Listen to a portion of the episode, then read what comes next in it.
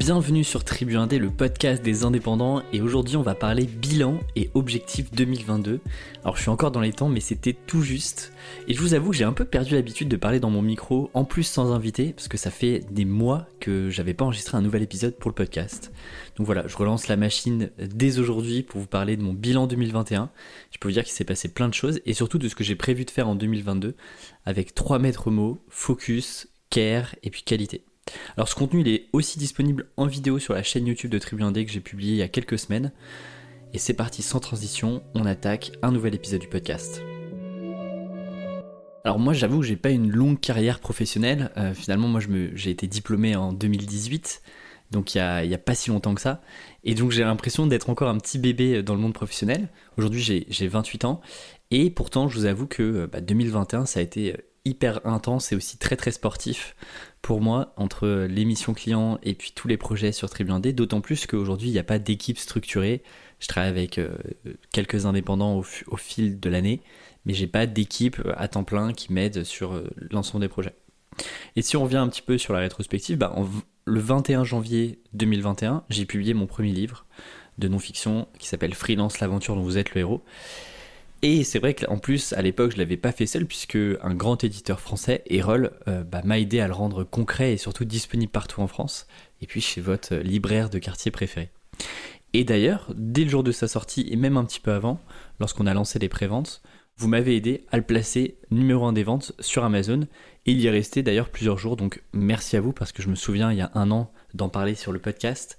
Et je sais que ça avait fait euh, beaucoup de bruit. J'avais aussi fait une tournée de podcast où, beaucoup d'entre vous m'avaient envoyé des, messages en me disant Mais on te voit partout, c'est incroyable. C'est vrai que j'ai fait près de, près de 25 podcasts, slash euh, chaîne YouTube, etc., pour parler du livre.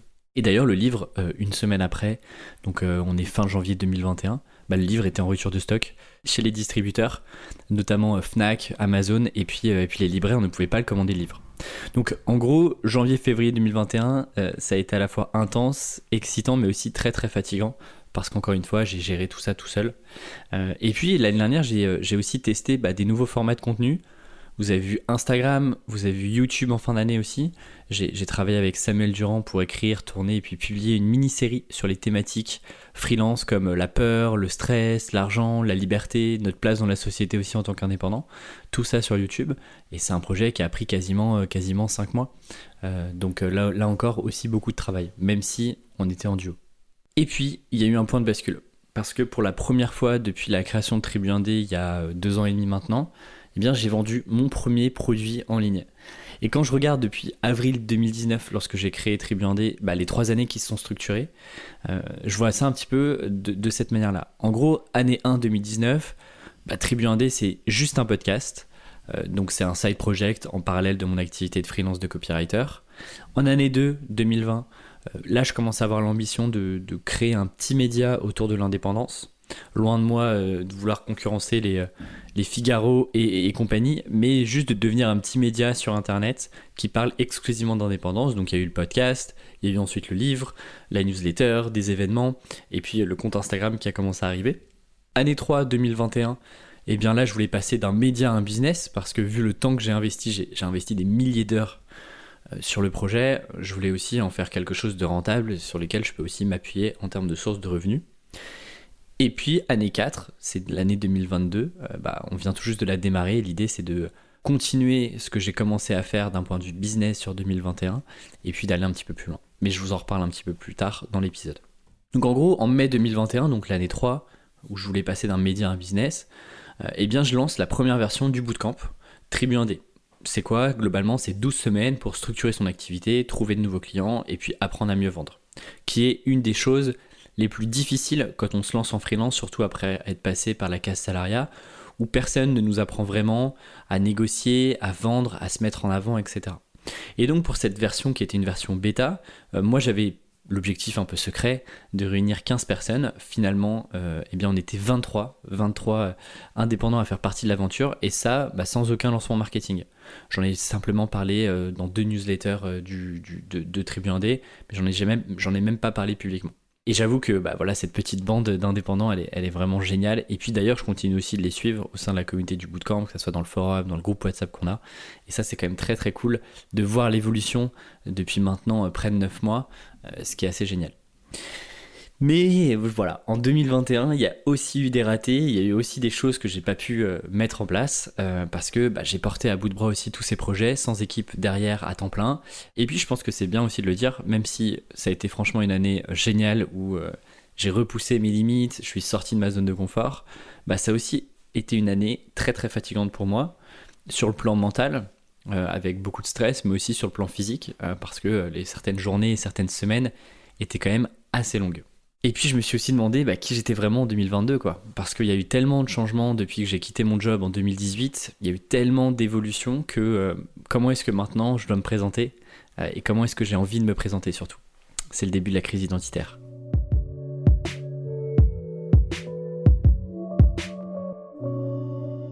Alors je sais pas pour vous, mais moi j'ai eu l'impression d'avoir un peu la tête dans le guidon toute l'année 2021 vous le savez, mes plans de 90 jours bah, me forcent chaque trimestre à relever la tête, à analyser mes actions avant de planifier le prochain trimestre.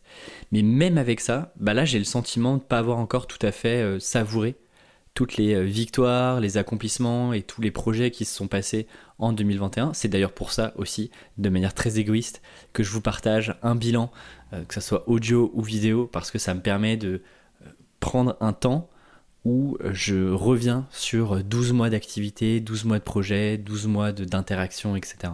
Et d'ailleurs, dans la vidéo euh, que j'ai publiée sur YouTube du bilan, j'ai pris une métaphore que j'aime beaucoup, en petit geek que, que je suis, euh, c'est celle de Star Wars. Alors vous savez, c'est un petit peu comme euh, ce Jedi Luke Skywalker qui était un, un très très bon Jedi dans Star Wars. Il est sorti bah, du chemin en laissant sa vie de paysan, puisqu'il était paysan sur Tatooine avec euh, son oncle et sa tante. Et puis il s'est formé auprès des, euh, big boss Jedi avant d'aller affronter ses plus grandes peurs et les plus grands ennemis de la galaxie. Et donc on passe d'un épisode à un autre dans Star Wars. il défait ses ennemis un par un. La résistance célèbre, en gros les gentils.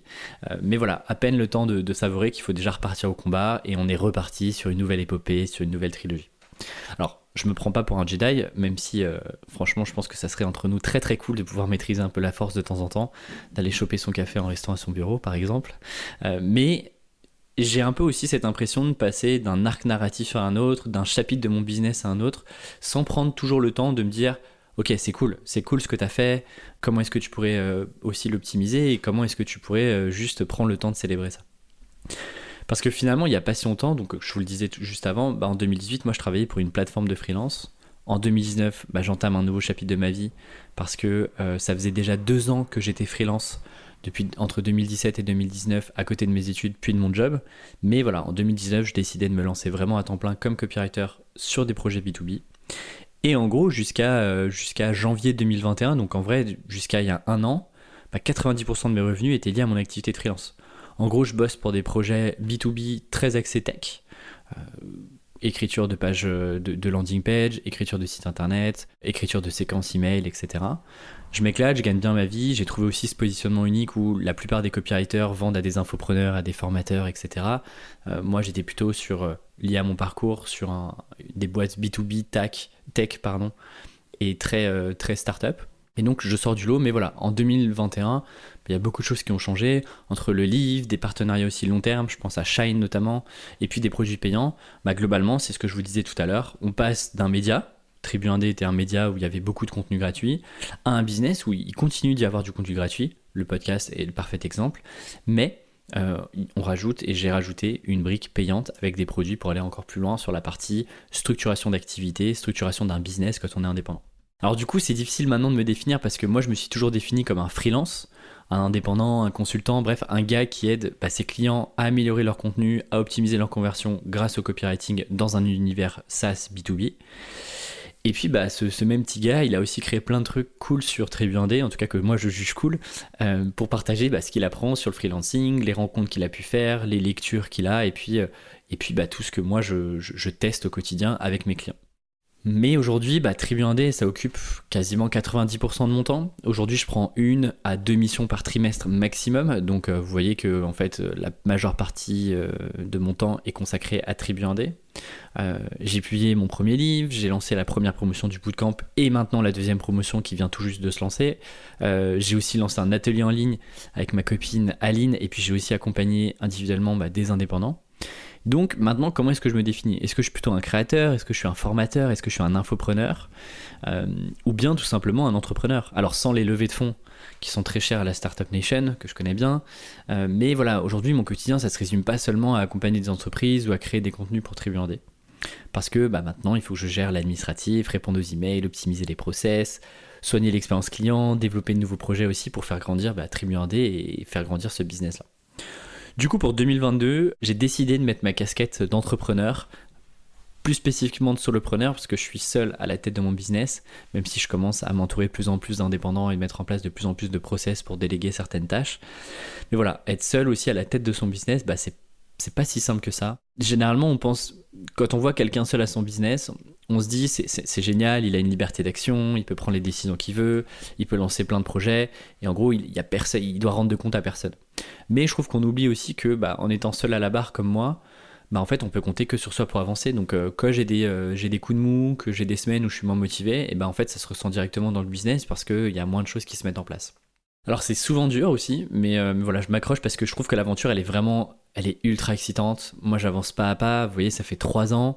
Euh, j'ai seulement monétisé l'année dernière, et donc j'aime bien ce, côté temps long. Je vais revenir d'ailleurs dans les leçons euh, sur, que, je tire de 2021, mais j'aime bien ce, truc de prendre mon temps, d'avancer petit à petit, de pas griller les étapes et de pas vouloir à tout prix accélérer, scaler, développer plein de trucs dans tous les sens, parce qu'en fait, même dans ma personnalité, c'est pas vraiment ce qui me correspond. Alors côté objectif en 2021, qu'est-ce qui s'est vraiment passé?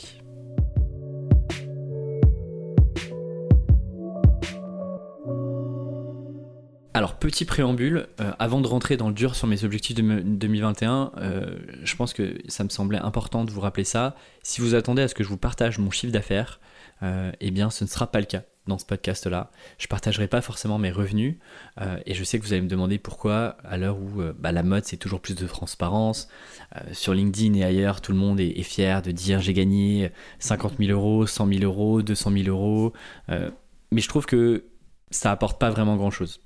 Pour trois raisons. Le premier c'est que bah, le chiffre d'affaires que je génère c'est pas vraiment ce qui est le plus important pour vous parce que j'ai pas envie que vous m'écoutiez pour l'argent que je gagne, mais aussi pour ce que j'ai à vous partager dans chacun de mes contenus. Alors oui, l'argent, c'est un marqueur des réussites pour beaucoup de créateurs sur Internet. Oui, parler d'argent et de parler de ses revenus sur LinkedIn, sur Instagram et ailleurs, ça fait des vues, ça fait des clics et ça crée le débat. Mais en vrai, euh, louer une, une belle voiture, une villa, c'est à la portée de tous, et je trouve que c'est un marqueur social de réussite qui moi me convient pas. Et donc j'ai pas envie de rentrer dans ce jeu, de, d'exposer mes revenus, parce que je trouve que en plus, euh, généralement les personnes qui le font sont des personnes qui gagnent très bien leur vie, et j'ai pas envie de rentrer aussi dans ce jeu-là, de faire culpabiliser aussi des personnes qui sont peut-être euh, un peu plus en amont de leur aventure, qui sont aussi peut-être au démarrage, et donc ça peut vite créer un sentiment de culpabilité où on voit tout le monde autour de nous avoir des gros chiffres, annoncer des gros chiffres, mais on connaît difficilement la réalité derrière.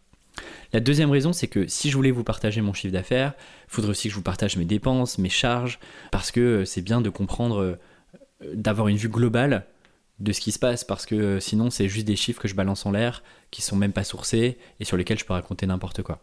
Personnellement, ça m'intéresse pas de savoir chez les autres quels sont leurs chiffres, quelles sont leurs dépenses, leurs charges, etc. Donc moi, je vais pas me mettre à vous détailler tout ça dans le podcast. Et la troisième raison, finalement, ce qui compte pour moi, c'est pas tellement les chiffres, mais plutôt l'évolution et surtout la répartition de mes revenus selon les projets. Et je trouve que c'est sûrement là euh, que moi, mon partage peut vous aider aussi à penser différemment votre business et non pas en comparant vos chiffres de chiffre d'affaires aux miens. Alors du coup, est-ce que j'ai atteint mes objectifs en 2021 En janvier 2021, je m'étais donc fixé trois grands objectifs qui allaient me donner le cap à suivre pour l'année. Quel était le premier objectif?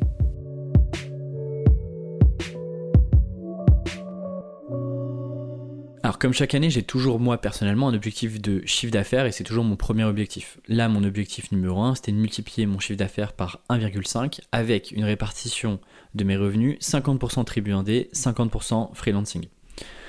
Alors je cherche jamais à faire le million parce que ça m'intéresse pas forcément, mais globalement, en réalité, si on est honnête, sans revenu, eh bien il n'y a pas de business et le business surtout ne progresse pas.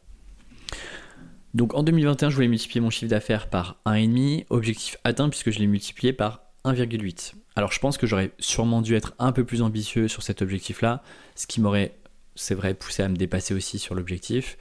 Mais en réalité, en fait, 2021, moi, c'était ma première année business pour Tribu 1D. Parce qu'avant, c'était qu'un média, ça générait très peu de chiffre d'affaires en comparaison de mes prestations freelance. Et donc, je savais pas trop à quoi m'attendre aussi. Euh, le livre m'avait pris beaucoup de temps. Le bootcamp, je savais pas forcément combien de temps ça allait me prendre également. Euh, donc, ce qui est intéressant, c'est plutôt la répartition du chiffre d'affaires. En gros, 70% de mon chiffre d'affaires provient des actions que j'ai menées sur Tribu 1D. Euh, donc il s'agit du livre, de la première promotion du bootcamp, de l'atelier en ligne qu'on a géré avec Aline de The Bee Boost, euh, des accompagnements individuels que je fais un peu en sous-marin pour des indépendants, et puis les divers partenariats que j'ai signés en 2021, je pense notamment, pour ne citer que, à Shine et puis S3. Et donc je vous l'ai dit dans l'objectif numéro 1, je voulais réaliser 50% de mon chiffre d'affaires grâce à Tribu 1D, je le fais avec 70%, donc en vrai, je suis ultra content. Euh, je pense que maintenant, le challenge, ça va être de continuer sur la même trajectoire en 2022. Je vais vous parler de la répartition que moi j'imagine euh, en fin d'épisode. En revanche, bah, j'ai pas lancé tout ce que j'avais prévu. J'avais prévu par exemple de lancer deux sessions du bootcamp Tribu 1D sur 12 semaines. Euh, la version bêta, elle devait avoir lieu à la fin du premier trimestre 2021. Mais en réalité, bah, j'ai procrastiné après la sortie de mon livre. Euh, j'étais crevé, j'avais pas forcément l'énergie et l'envie de me remettre sur un gros projet. Et je pense aussi que j'ai un peu flippé. J'ai un peu flippé de pas réussir à construire bah, le programme que j'avais en tête avec l'expérience optimale et à, la hauteur de mes attentes. Et donc finalement, bah, je me suis bougé un peu plus tard pour sortir la version bêta. On était en mai 2021, fin mai 2021 d'ailleurs. Et donc c'était ma première fois, mon premier programme aussi de formation en ligne.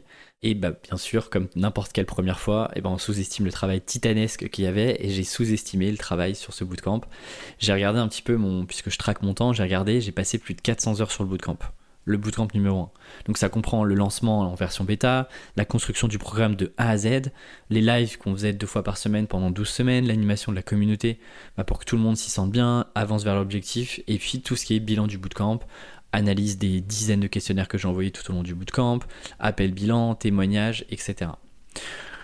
Donc en gros, euh, à partir de mai euh, jusqu'à septembre, clairement, je me suis pas ennuyé, j'avais largement de quoi faire. Euh, et puis, à noter aussi, c'est important, j'avais décidé de gérer seul ce projet-là pour la première version, pour comprendre aussi toutes les implications d'un programme comme celui-ci. Donc j'avais même pas d'assistant qui m'aidait à setup l'outil, à mettre en ligne les vidéos, les replays, etc.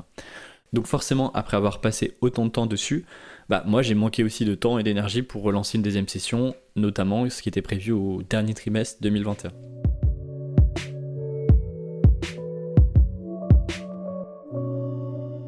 Passons à mon second objectif de l'année 2021. Alors l'objectif numéro 2 c'était de publier 40 épisodes de podcast et atteindre les 450 000 écoutes. Alors là-dessus, euh, j'avoue que j'ai pas été très très bon. Je pense que si vous êtes un auditeur ou une auditrice fidèle du podcast, vous n'avez pas dû recevoir beaucoup de notifications de nouvel épisode en 2021 parce que, eh bien, en 2021, je n'ai publié que 7 épisodes euh, sur les 61 que compte aujourd'hui le podcast.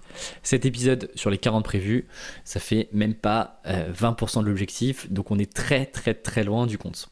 Alors l'audience, elle continue d'être là. Je reçois aussi toutes les semaines des messages de personnes qui découvrent le podcast, même deux ans et demi après. Donc ça, c'est hyper cool. Mais globalement, bah, les, 450 000 écoutes en termes de résultats que je m'étais fixé euh, sont pas là. Et ça n'a rien d'étonnant puisqu'il n'y a eu que 7 épisodes sur l'année. Et je vous avoue que ça, c'est ma grosse déception de l'année parce que le, bah, le podcast, c'est un format que j'adore. C'est un format aussi sur lequel je m'amuse, je m'y sens bien, je m'y sens en confiance. Euh, là, j'ai simplement à ouvrir mon micro et à vous partager à ce que j'ai envie de vous partager, ce que j'ai sur le cœur, etc. Et c'est aussi bah, mon contenu euh, de prédilection, puisque l'aventure Tribu 1D, elle a démarré avec un podcast en mars 2019. Et je sais que beaucoup, beaucoup, beaucoup, beaucoup d'entre vous euh, m'ont découvert et découvrent l'écosystème Tribu 1D via le podcast. Donc voilà, c'est mon gros raté de l'année 2021. Euh, je vous avoue que ça me ça m'a embêté un peu parce que c'était un de mes trois objectifs de l'année. Mais voilà, j'avais pas l'énergie, j'avais pas le temps suffisant aussi pour m'y consacrer comme j'avais prévu de le faire parce que bah, mener des interviews, préparer des interviews, moi ça me prend beaucoup de temps. Et, euh, puis j'ai dû prioriser certaines autres actions euh, d'un point de vue aussi business. Mais voilà, j'ai envie de corriger ça cette année et ça commence bah, avec ce premier épisode de podcast de l'année 2022. Passons maintenant à l'objectif numéro 3 de 2021.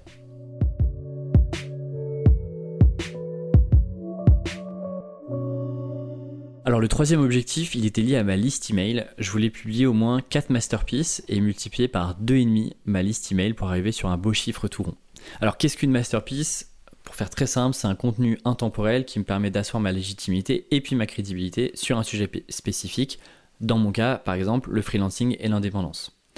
Donc par exemple les Break Indé, qui est un événement en live sur 4 jours qu'on a organisé avec Shine avec un format micro-conférence de 15 minutes. On a fait ça en février 2021, je considère ça comme une des quatre masterpieces.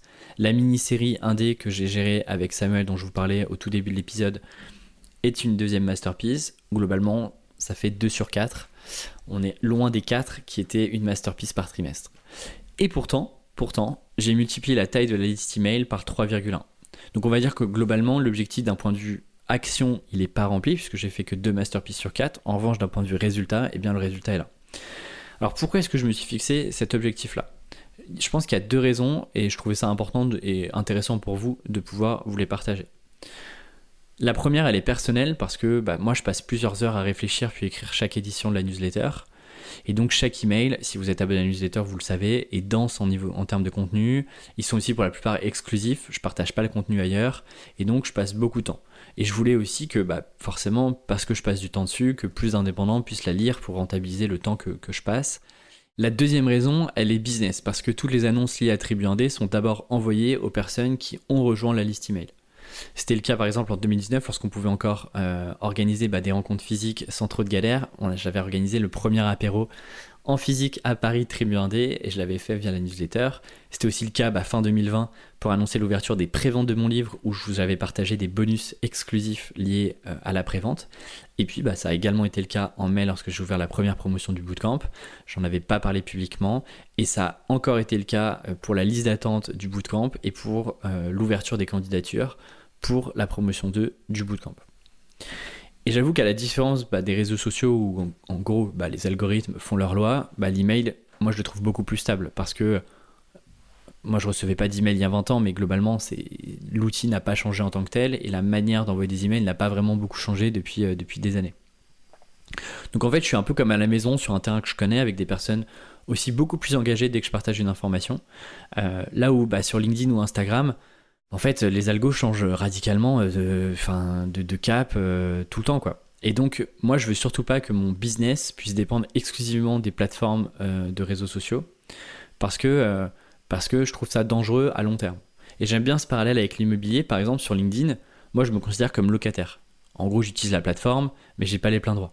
L'avantage, c'est que bah, ça me coûte rien, c'est simple de poster, je peux toucher beaucoup de personnes en très peu de temps. Mais voilà, le jour où ils veulent changer leur algorithme, ils veulent changer les règles du jeu, ou ils veulent me mettre à la porte, bah, ils le font et j'ai pas vraiment mon mot à dire. Avec la newsletter, je trouve que c'est différent parce que je me considère comme propriétaire. C'est un actif que je conserve avec le temps. Alors certes, ça se renouvelle, il y a des personnes qui arrivent quand d'autres indés euh, bah, repartent, se désabonnent à la newsletter, mais globalement, j'en ai le contrôle à 100%. Et encore une fois, c'est ce que je disais, bah, les personnes sont beaucoup plus engagées. Alors comment est-ce que du coup, la liste email, elle s'est développée euh, en 2021 Je pense qu'il y a trois gros momentum en plus de la récurrence d'abonnements qu'il y a aujourd'hui maintenant chaque mois. Mais il y a eu trois gros pics à la sortie de mon livre. Bah, le livre, heureusement, a beaucoup fait parler aussi de lui cette année, et c'est tant mieux, c'était aussi l'objectif. Donc du coup, beaucoup aussi m'ont découvert grâce à lui, et une partie a naturellement rejoint bah, la famille Indé dans la newsletter. Il y a eu aussi les breaks Indé dont je vous ai parlé tout à l'heure, parce qu'il euh, y avait quasiment 1000 personnes en live par jour. Alors même s'il y avait, euh, en regardant les chiffres, 60% à peu près des personnes qui se sont inscrits au break Indé, qui connaissaient déjà Tribu Indé ou qui étaient déjà sur la liste email, eh ben, une autre partie, 40% des gens, m'ont découvert de cette manière-là, et certains sont restés abonnés à la newsletter sur 2021. Et puis bah, la mini-série indé, euh, là aussi, beaucoup d'indépendants ont entendu parler, ont vu passer une communication sur Insta ou sur LinkedIn autour de la série, et donc une partie s'est intéressée aussi aux autres contenus très bien et ont donc rejoint la newsletter. En 2021, j'ai envoyé 32 éditions de, la, newsletter. Et j'ai vu que l'engagement restait stable. On est à chaque fois autour de 50% de, taux d'ouverture et à peu près 9-10% de, taux de clic pour une liste email qui commence à, grossir et commence à être importante. Donc je suis content de garder aussi euh, des indicateurs plutôt stables. Passons maintenant aux leçons que je retire sur 2021.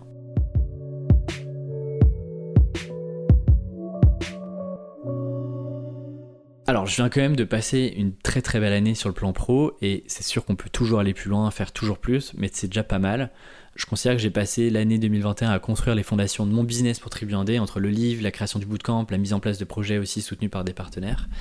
Et je voulais vous partager trois idées, trois leçons, trois réflexions qui pourraient vous aider aussi euh, dans votre aventure, quel que soit le niveau d'avancement dans lequel vous êtes. Le premier, c'est se concentrer sur ses idées plus que sur le marché dans lequel on est. En gros, lorsque moi j'ai lancé le podcast en mars 2019, bah, on n'était pas nombreux à prendre la parole sur le freelancing. Là, on est deux ans et demi plus tard, bah, c'est plus vraiment la même histoire. Euh, beaucoup s'y mettent, beaucoup euh, se mettent à partager sur le freelancing, ce qui est très bien.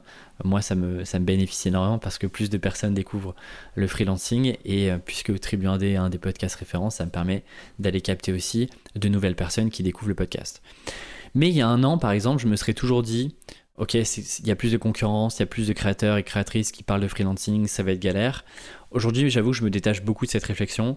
Peut-être parce que j'essaie aussi de construire des contenus, des produits euh, payants comme gratuits, avec euh, une patte, avec une identité, avec un positionnement que, qu'on ne retrouve pas forcément ailleurs. Mais j'essaie aussi de ne pas céder au dernier objet brillant à la mode. Euh, je pense à toutes les, tous les nouveaux réseaux sociaux, toutes les nouvelles apps qui, qui sont sorties moi j'avoue que j'arrive toujours après, après tout le monde. J'ai lancé le compte Instagram Tribuandé en 2020. Je pense que c'était euh, après toute la vague Instagram. Euh, je suis arrivé sur YouTube fin 2021 alors que tout le monde était déjà sur YouTube. Mais voilà, j'aime bien prendre mon temps, regarder aussi ce qui a marché, ce qui a moins bien marché pour arriver sur le marché en sachant déjà, en ayant déjà un début de positionnement beaucoup plus clair.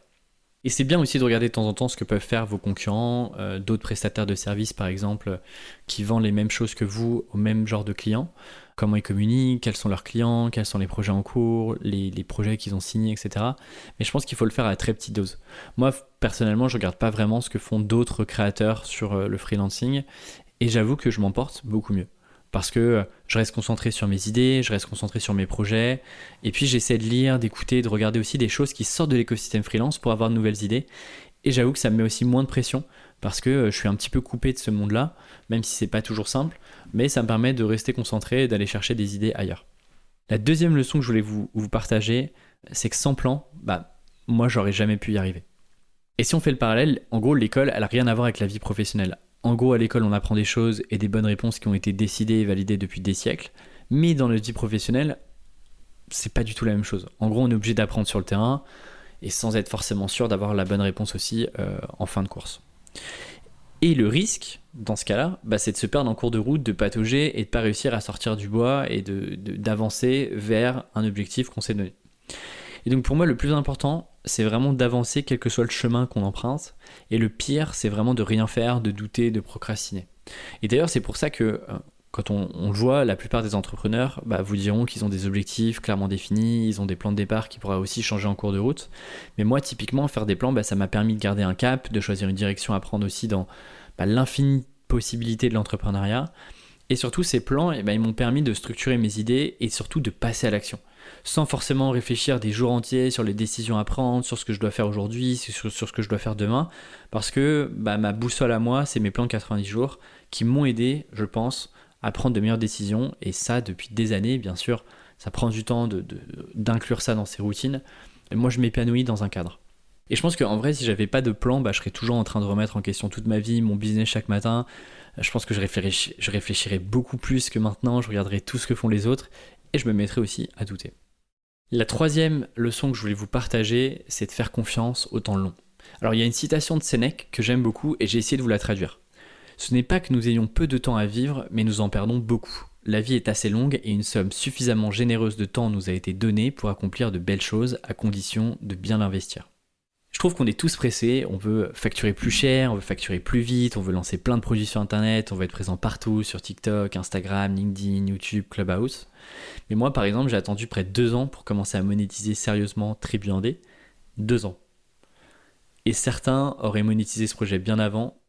Et vous n'imaginez pas le nombre de personnes qui m'ont dit mais qu'est-ce que tu attends pour monétiser euh, Tribuandé tu, tu pourrais euh, avancer beaucoup plus vite, tu pourrais développer beaucoup plus vite et tu pourrais gagner beaucoup plus d'argent.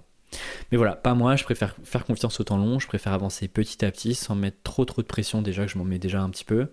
Et je préfère aussi créer des fondations solides avant de construire le premier étage de la maison. Et d'ailleurs, cette année, moi j'ai vu beaucoup beaucoup beaucoup d'exemples de créateurs et d'entrepreneurs qui bah, ont voulu aller trop vite et se sont crachés en plein, vol. Et euh, si vous regardez euh, toutes les personnes qui ont fait beaucoup de bruit sur LinkedIn en 2021, et bah, certaines de ces personnes-là sont plus vraiment visibles aujourd'hui et on se demande pourquoi. Alors voilà, je préfère avancer tranquillement, calmer aussi parfois mes envies et avancer pas à pas en faisant confiance eh bien, à mes plans. Et parfois, en fait, décaler des projets de quelques mois, bah, c'est pas grand chose. Si on a une vision à 5 ou 10 ans, c'est quoi de, décaler de 3 mois un projet à l'échelle de 10 ans? C'est pas grand chose. Passons maintenant à mes plans pour 2022.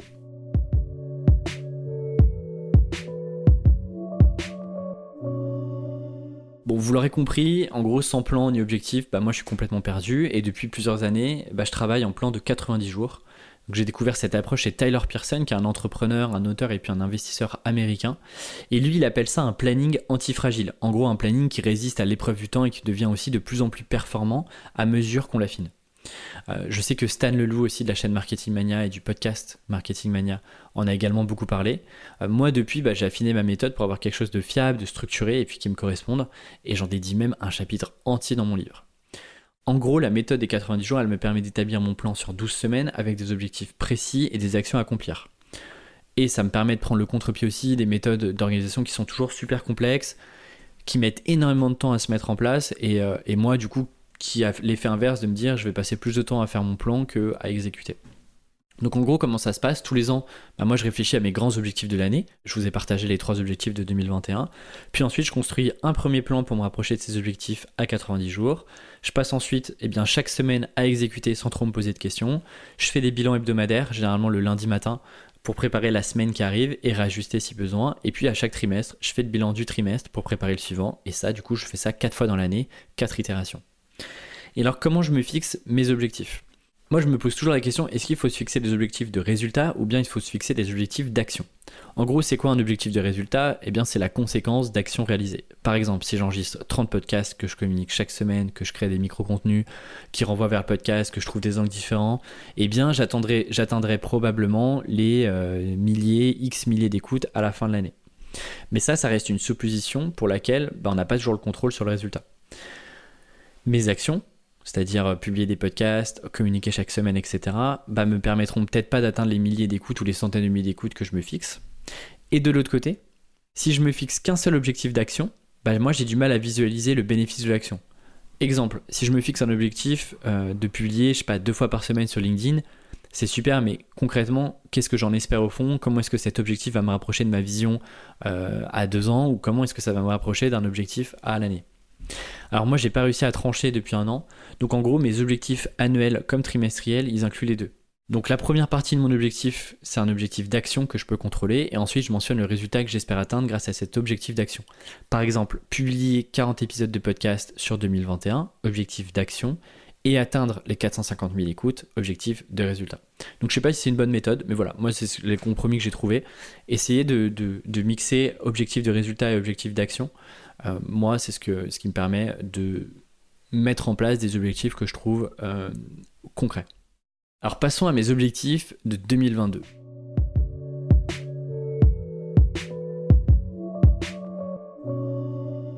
En 2022, j'ai deux grands objectifs pour Tribu 1D. Le premier, eh c'est de continuer d'augmenter la part de mon chiffre d'affaires avec Tribu 1D en passant à 85% euh, et d'aller chercher 50% de croissance.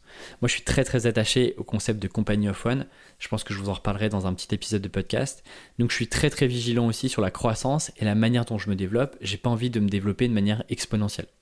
Le deuxième objectif, eh bien, c'est de consolider les contenus existants de Tribu 1D les bases ont été posées ces dernières années. Maintenant, il faut que je me discipline à construire les prochains étages. Et ça concerne notamment eh bien, le podcast, faire plus d'épisodes de podcast. Je pense que entre nous, ça devrait pas être trop dur vu le nombre d'épisodes publiés cette année. Et là, je vise les 450 000 écoutes d'ici fin 2022. La chaîne YouTube aussi, j'ai lancé la, la, chaîne YouTube officiellement en septembre dernier, donc il y a un peu plus de 4 mois. Et je sens qu'il y a un petit potentiel. J'aimerais donc publier au moins 12 vidéos long format pour voir un petit peu comment est-ce que euh, ça réagit en termes d'algorithme et aussi d'audience sur YouTube. Et puis aussi continuer d'optimiser le bootcamp pour que ça devienne un, programme de référence pour les indés qui veulent mieux structurer leur activité sur bah, tous les aspects business, que ce soit le positionnement, le réseau, la prospection, euh, les tarifs, la gestion projet et puis le marketing. La promo 2 du bootcamp vient tout juste de démarrer avec les indestructibles et la prochaine aura lieu en septembre. Donc si ça vous intéresse d'en savoir plus sur le bootcamp, bah rejoignez la newsletter pour être prévenu de son ouverture dans quelques mois. Bien sûr, il y a d'autres projets dans les cartons qui viendront soutenir ces deux gros objectifs, mais je les garde encore pour moi et je vous en reparlerai cette année. Si vous êtes encore là, merci de m'avoir écouté jusqu'au bout. Si vous voulez en savoir plus sur la méthode des 90 jours et les piliers business d'une activité freelance, je vous offre le chapitre 1 de mon livre Freelance, l'aventure dont vous êtes le héros. Le lien est en description du podcast. Et une dernière chose, si vous êtes sur Spotify, vous pouvez maintenant noter le podcast. On n'est pas loin des 300 notes sur Apple Podcast et je suis sûr qu'on peut y arriver beaucoup plus vite sur Spotify. Pour ça, si vous êtes sur Spotify, retournez sur la page du podcast, cliquez sur la petite étoile tout en haut à côté de Tribu 1D et je vous laisse noter 5 étoiles de préférence. Ça m'aide à faire aussi connaître le podcast et ça vous prend moins de 2 secondes et ça aide énormément un créateur comme moi. Merci et quant à moi, je vous dis à très vite pour un nouvel épisode du podcast. Ciao